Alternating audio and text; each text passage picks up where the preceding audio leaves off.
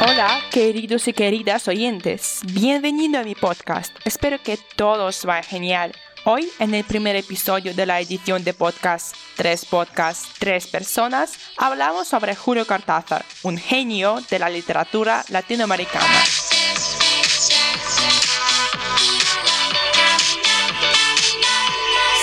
Para no perder nuevos episodios.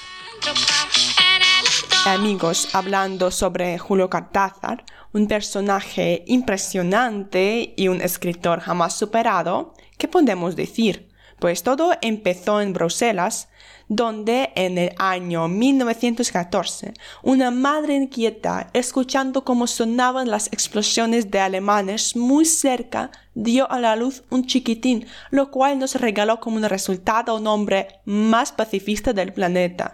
Sus padres, después de su nacimiento, estaban buscando un lugar seguro para mudarse y lo cual era Argentina, el país neutral en aquellos tiempos. Y, lógicamente, en este tipo de barrios que tantas veces encuentras en las palabras de los tangos, pasó la niñez Julio Cortázar y pienso que por eso todas sus obras que pasan en Argentina nos parecen tan reales, dado que demuestran a los hombres, los, sus diálogos y pensamientos tan absurdos y vulgares como son en realidad en este país de ritmo agitado. Sabemos también que la gran parte de su vida pasó en París, donde al principio vivía en una casa alta y angosta, como él mismo, así siempre decía Mario Vargas Llosa. Pero, ¿por qué Julio Cortázar es un personaje importante de la literatura?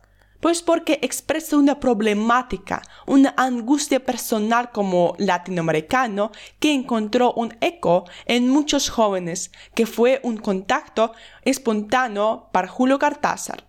Para él, el principal compromiso como escritor siempre era ser un escritor, dando máximos esfuerzos y hacer transmitir cuestionamientos al pueblo o resolver los suyos. Cortázar siempre respondía con la conducta personal acerca su ideología política. Echaba abajo los sistemas siniestros que destruían el pueblo de Argentina, Guatemala, Chile y muchos otros países. Hay toda una cultura que por la puerta de nuestros libros entra en nuestra problemática latinoamericana, deseos, búsqueda de identidad. Así razonaba Julio. Y ahora, a ver mi top 5 de trabajos de este escritor excepcional. 1. El examen es una novela publicada después de su muerte y ya que muchos de sus libros contienen estas palabritas vulgares, si sabéis de lo que estoy hablando, los editores no la aceptaban. En aquellos tiempos los libros tenían que ser obras realmente limpias, en el sentido puritano de la palabra y la publicación de este libro además hubiera tenido cierta incidencia en lo que estaba sucediendo en aquella época en Argentina, y por eso fue imposible publicarla con la situación política que tenían.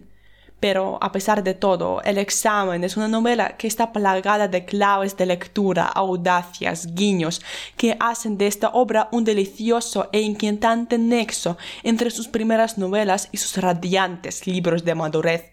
El estilo de escritura único, el amor imposible, el apocalipsis, los problemas de educación en Argentina y el ambiente incomprensible, la sensación de que algo está a punto de suceder, todo es el examen de Julio Cortázar. En todo lo que escribía intentaba buscar el revés de las cosas, no verlas de frente, advertir con algo más que ve una mirada distraída. Obras de Cortázar tratan de desentrañar qué es detrás de una cosa cotidiana, cuál es su relieve, perfil, sombra y otra cara. 2. Al igual que en el examen, se impone en divertimento la presencia de un grupo de amigos en el paisaje ineludible de Buenos Aires. El club de esta novela, Vive como puedas, preanuncia el célebre Club de la Serpiente de Rayuela, pues lo único que puedo decir sobre esta novela es que realmente fue un placer leerla, pero yo no pude entender esta difícil obra hasta el final. Pero lo realmente importante es que en ella, como en ninguna otra, se siente la presencia del realismo místico o mágico, algo que está visible en cada novela de Cortázar, y algunos incluso sostienen que Cortázar fue quien inventó este método realismo mágico. Pues este realismo mágico envuelve todo el espacio, cada personaje, que al final parece que estos personajes no soportan la tal tensión. Uno de los misterios principales en divertimento es la necesidad de descubrir un algo en la pintura que realiza un personaje llamado Renato en este momento, un algo desconocido e intrigante, una especie de premonición del futuro que no permite a Renato pintar tranquilo y que se convierte en el gran tema de discusión en el vive como puedas. Esta fábula sin moraleja, para mí, es sin lugar a dudas una tremenda oportunidad de profundizar y disfrutar del talento único de Julio Cortázar. 3. En El Perseguidor, que es mi cuento favorito de Julio Cortázar, aparece una figura de un famoso saxofonista que en la historia se llama Johnny Carter, pero que en realidad se llamó Charlie Parker. Fue un antecedente de Rayuela podemos decir que el perseguidor es ya un poco Rayuelita.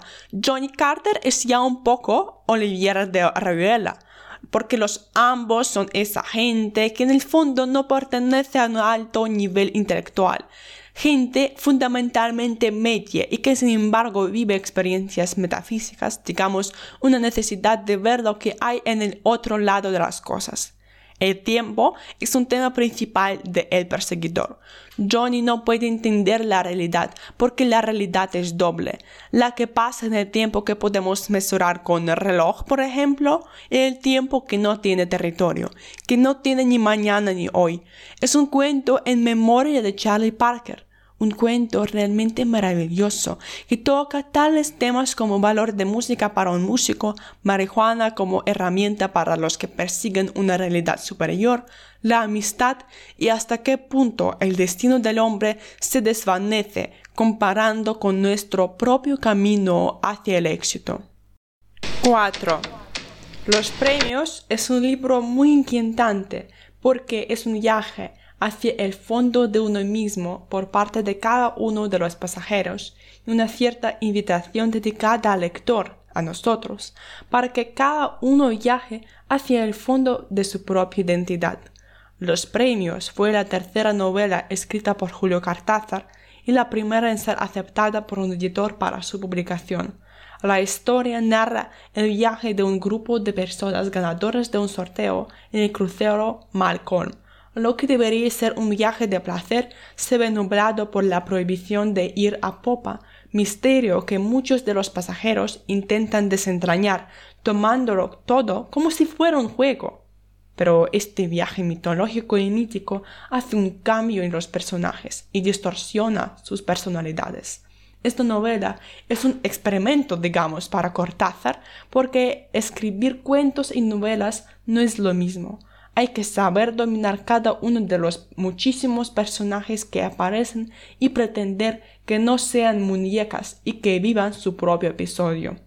Julio mismo nunca sabía cómo iba a acabar el cuento, como no saben los personajes. Él tampoco sabía qué hay en la popa de este barco. A decir verdad, Los Premios es mi novela preferida de Cortázar. Él mismo sentía mucho cariño hacia ella porque dejaba salir en este libro a la gente para después verlos vivir. 5.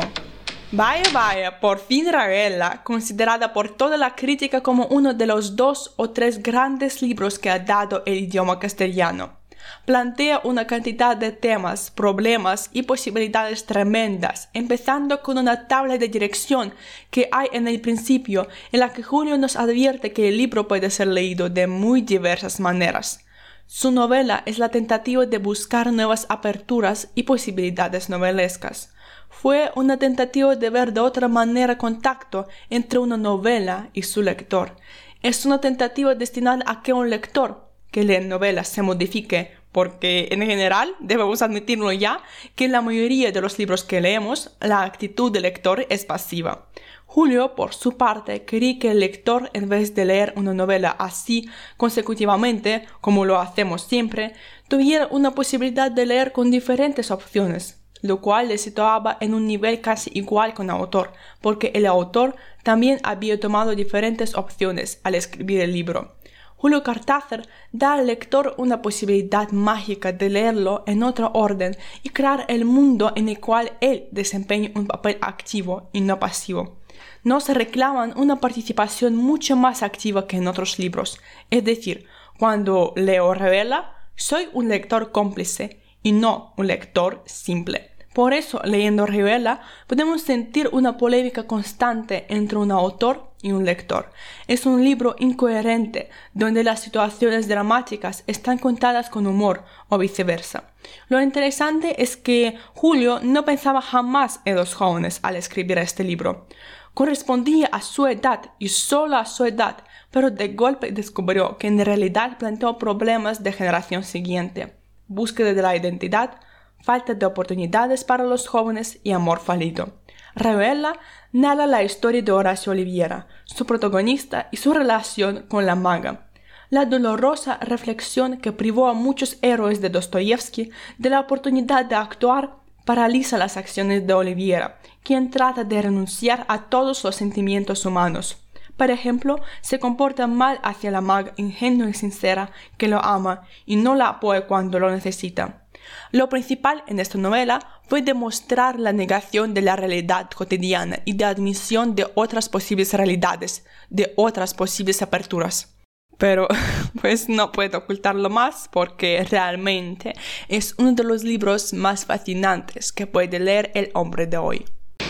Vale amigos, pienso que tengo que dejar el podcast aquí porque ya me acaba el tiempo, pero lo acabo en esperanza de que uno de vosotros, después de escuchar este podcast sobre Julio Cortázar, va a leer una de las novelas, uno de los cuentos de Julio Cortázar porque realmente es algo inolvidable.